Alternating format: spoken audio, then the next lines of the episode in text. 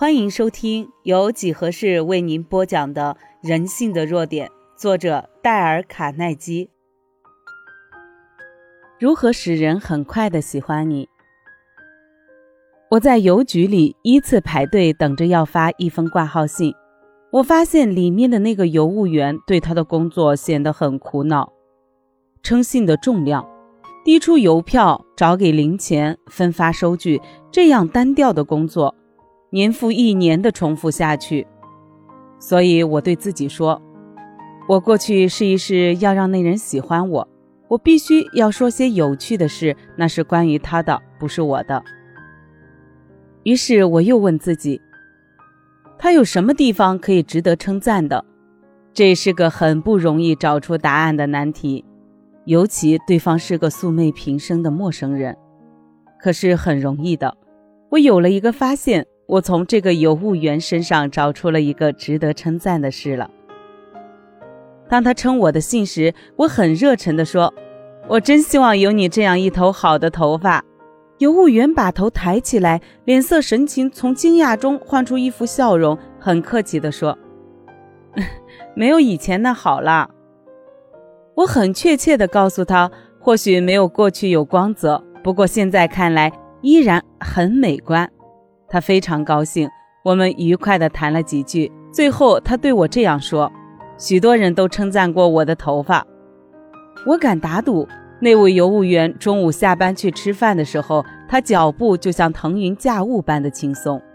晚上回到家，他会跟太太提到这件事，而且还会对镜子说：‘嗯，我的头发确实不错。’我曾在公共场所讲过这个故事。后来有人问我。”你想从那个邮务员身上得到什么呢？我想得到些什么？我想从那个邮务员身上得些什么？如果我们是那样卑贱自私，不从别人身上得到什么，就不愿意分给别人一点快乐。假如我们的气量比一个酸苹果还小，那我们所遇到的也绝对是失败。嗯，是的，我确实想要从那个人身上得到些什么。我想要获得一些极贵重的东西，而我已经得到了。我使他感觉到我替他做了一件不需要他报答的事。那件事，即使过了很久以后，在他的回忆中依然闪耀出光芒。人们的行为有一项绝对重要的定律，如果我们遵守这项定律，差不多永远不会遇到烦恼。事实上。如果遵守这项定律，会替我们带来无数的朋友和永久的快乐。可是，如果违反了那项定律，我们就会遭遇到无数的困难。这项定律是永远使别人感觉到重要。杜威教授曾这样说过：“自重的欲望是人们天性中最急切的要求。”詹姆斯博士说。人们天性至深的本质是渴求为人所重视。我曾经说过，人与动物相异之处就在于自重感的有与无，而人类的文化也是由此而起的。哲学家们对于人类关系的定律思考了数千年，而所有思考中只引证出一条定律，那条定律不是新的，它跟历史一样古老。三千多年前。索罗斯特把那条定律交给所有拜火教徒。二十四个世纪前，孔子在中国宣讲，道教始祖老子教他们的门徒。公元前五百年前，释迦牟尼也把这条定律流传人间。耶稣把这条定律综合在一个思想中，那就是全世界适用的一条重要的定律。你希望别人怎样待你，你就怎样对待别人。你想要跟你接触的人都赞同你，你想要别人承认你的价值，你想要在你的小世界里有一种自重感，你不希望受到没有价值、不真诚的阿谀，你渴求真诚的赞赏，你希望你的朋友就像斯花伯所说的“诚与嘉许，宽以称道”，所有的人都需要这些。所以，让我们遵守这条金科玉律。希望别人所给我的，我先给别人。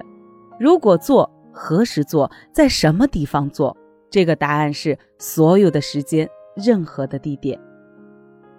例如，有一次我去无线电城询问处打听苏文的办公室号码，那个穿着整洁制服的询问员似乎自己显得很高贵，他很清晰地回答：“亨利·苏文，幺八幺六室。”我走向电梯，想了想，接着又走了回来，向那个咨询员说。你回答问题的方法很漂亮，很清楚、恰当。你像一个艺术家，实在不简单。他脸上出现愉快的光芒。他告诉我，为什么在答话时中间要顿一顿，为什么每句话的几个字要那么说。他听了我那些话后，高兴地把领带略微往上拉高些。当我搭乘电梯上了十八楼时，我觉得人们快乐的总量上，我又加了一点。你不需要等到就任驻法大使或是做了一个很大俱乐部主席时才去称赞别人，你几乎每天都可以应用它。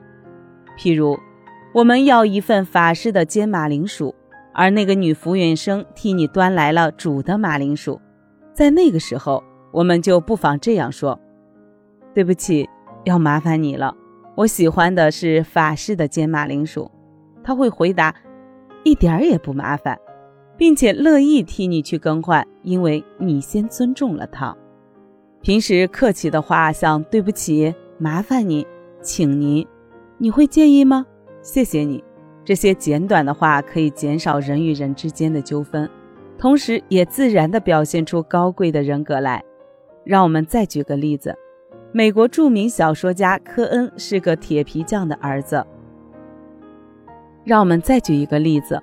美国著名小说家科恩是铁匠的儿子，他一生没受过八年以上的教育，可是他在去世的时候，他是世界一位最富有的文人。经过情形是这样的：科恩喜欢诗词，所以他读尽了罗塞迪的诗，甚至他还写了一篇演讲稿，歌颂罗塞迪学术上的成就，并且还送了一份给罗塞迪。罗塞迪很高兴地表示。一个年轻人对我的才学有这样高超的见解，他一定很聪明。罗塞迪就请这个铁匠的儿子来伦敦当他的私人秘书。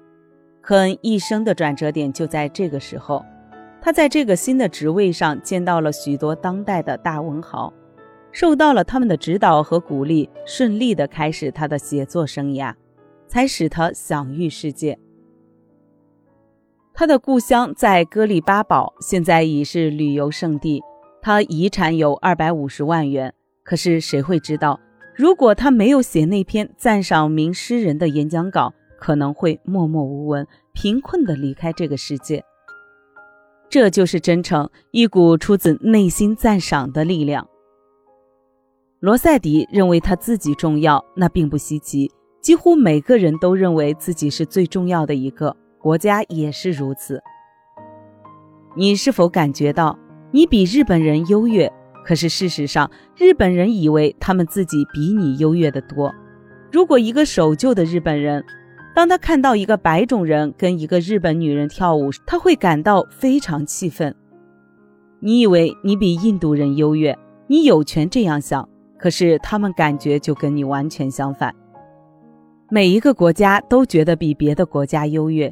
这样产生了爱国主义和战争。有一条最明显的真理，就是你所遇到的任何人，几乎每个人都觉得自己某方面比你优秀。可是有一个方法可以深入他的心底，就是让他觉得你承认他在自己的小天地里高贵重要的，要真诚的承认。别忘记爱默生所说的：“凡我所遇到的人都有比我优越的地方。”而在那些方面，我能向他们学习。有些人刚刚觉得自己有若干的成就，就感到自满，结果引起别人的反感和憎厌。莎士比亚这样说：“人骄傲的人，借着一点短促的能力，便在上帝面前胡作妄为，使天使为之落泪。”今天这个重要的定律，你学会了吗？你希望别人怎么待你？你就怎样去对待别人。我真的很需要你，我觉得你很重要。希望你可以在评论区留下你的观点，你对这条定律是如何看的？你的评论对我来说很重要。本集已播讲完毕，右下角的点赞、评论、分享也是对几何最大的支持。欢迎您继续收听下一集内容。